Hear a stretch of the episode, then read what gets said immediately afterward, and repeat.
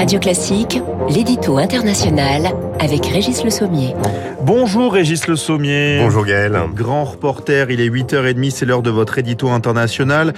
Alors, euh, hier, les tensions sont montées clairement d'un cran entre la Chine et les États-Unis. Nancy Pelosi n'a pas cédé aux menaces de Pékin et a maintenu sa visite à Taïwan. Sommes-nous passés tout près de la troisième guerre mondiale? Carrément, Régis Le Sommier. Alors bon, en tout cas, on n'y est pas aujourd'hui, mais on n'est pas... Cette troisième guerre mondiale n'a toujours pas démarré. Mais cette visite, en effet, a tenu euh, la planète en haleine. Euh, j'en veux pour preuve le vol de Nancy Pelosi qui a été...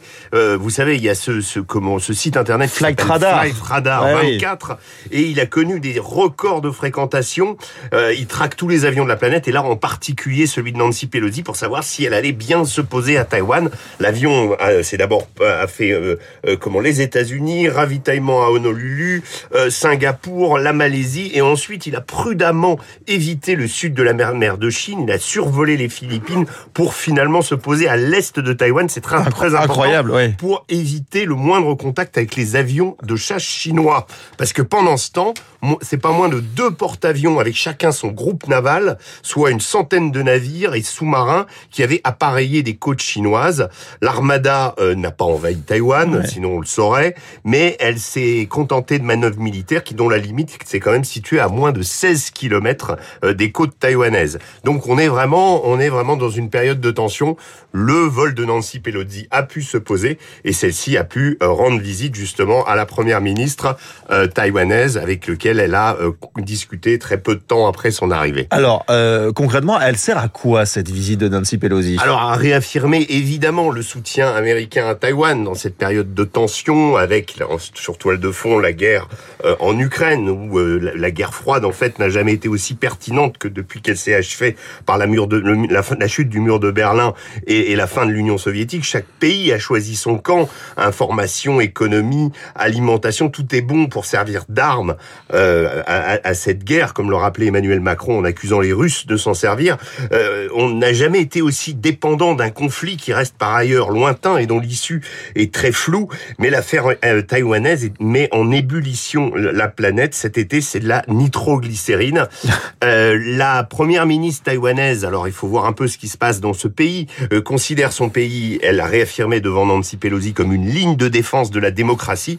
Cependant, il n'y avait pas d'urgence absolue de la part des Américains à ce soutien. Et même si, et même dans l'île d'ailleurs, tout le monde n'est pas d'accord avec cette présence de Nancy Pelosi. On a vu d'ailleurs certains slogans réapparaître, des vieux slogans qui avaient marqué US Go Home. Ah tiens donc. Vous nous parlez aussi du Kosovo. La semaine dernière, c'était le secrétaire d'État américain, Anthony Blinken, qui est venu apporter son soutien. Résultat, dimanche dernier, les tensions avec la Serbie étaient à leur maximum. Alors, cette question, ce matin, Régis Le Sommier, je sens que vous allez nous apporter votre éclairage. À quoi jouent les Américains? Oui, on peut se demander si les États-Unis aujourd'hui ne jouent pas les pompiers pyromanes sur la planète. Hein. Ils ont des discours, évidemment, où ça parle de démocratie, euh, ça parle de grande fraternité et autres. Mais on voit qu'à chaque fois que, euh, que ce soit Nancy Pelosi ou que ce soit Anthony Blinken, dès qu'il apparaît quelque part, euh, il y a quelque chose qui se passe, il y a des tensions. Alors bon, évidemment, les Russes ont tiré les premiers en Ukraine, il hein, faut quand même le rappeler. C'est eux qui ont envahi ce pays, qui l'ont agressé. Mais euh, on le voit bien, euh, il faut pas compter sur les Américains pour appeler au calme et faire baisser les tensions. Euh, donc il n'y a pas que Nancy Pelosi. Le, comment la visite d'Anthony Blinken au Kosovo le 26 juillet s'est traduit cinq jours plus tard par une escalade des tensions entre Serbes et Kosovars avec bruit de bottes à l'horizon. Alors que s'est-il passé?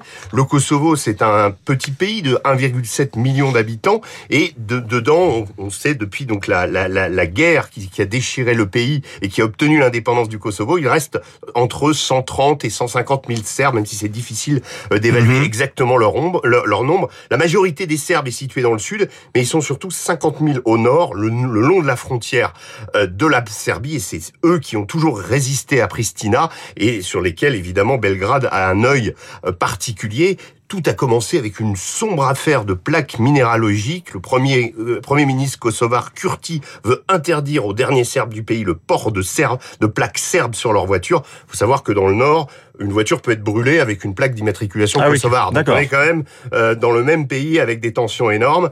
Euh, le Premier ministre avait déjà tenté une manœuvre similaire. Les Serbes ont réagi. La CAFOR, la CAFOR qui est la, force mhm. d'interproposition de l'ONU, se préparait à se déployer. La police kosovare aussi.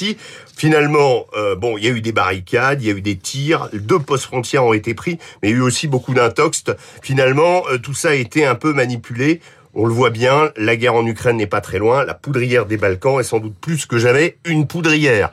Donc euh, voilà, la situation euh, pourrait déboucher sur une guerre, mais c'est pas encore le cas. Chacun s'observe. Il y a aujourd'hui une légère baisse des tensions. Fort heureusement. Je vous remercie, euh, Régis Le Sommier, pour votre édito international ce matin, 8h35. Voici le rappel des titres. Baptiste Gabon.